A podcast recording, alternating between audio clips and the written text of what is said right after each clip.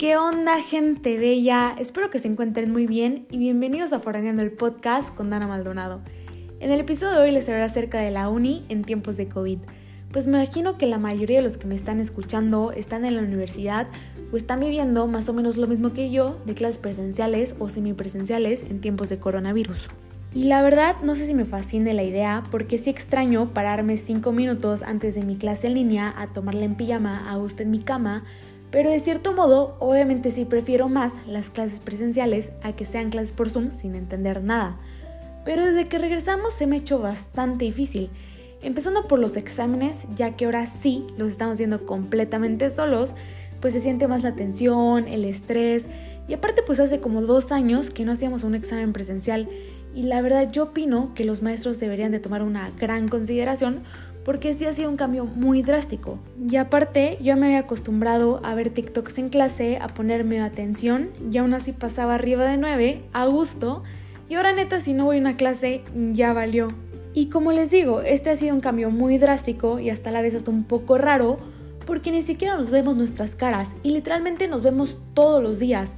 O sea, te haces la idea de la cara de alguna persona y por X o por Y se quita el cubrebocas y es una cara totalmente diferente al concepto que te habías imaginado. Pues me pasó una vez con un chavo que se me hacía guapísimo, se quita el cubrebocas y yo como chico se cancela.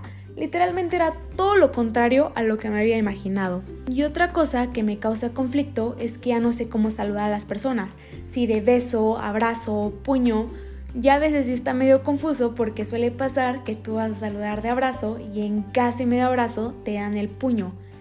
Y pues también obviamente el COVID sigue estando presente en nuestras vidas, aunque nosotros ya no lo tenemos mucho en cuenta, los contagios aún siguen.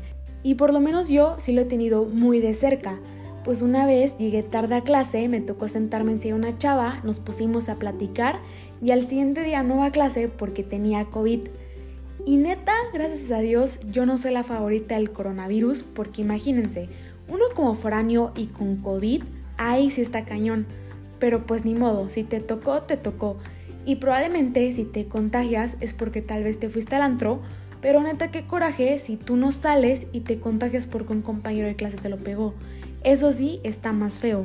Pero pues también tenemos que ver el lado positivo.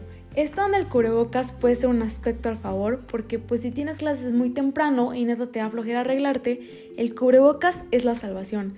Te levantas, te medio lavas la cara, cubrebocas y ya nadie ve todo lo demacrado que te ves.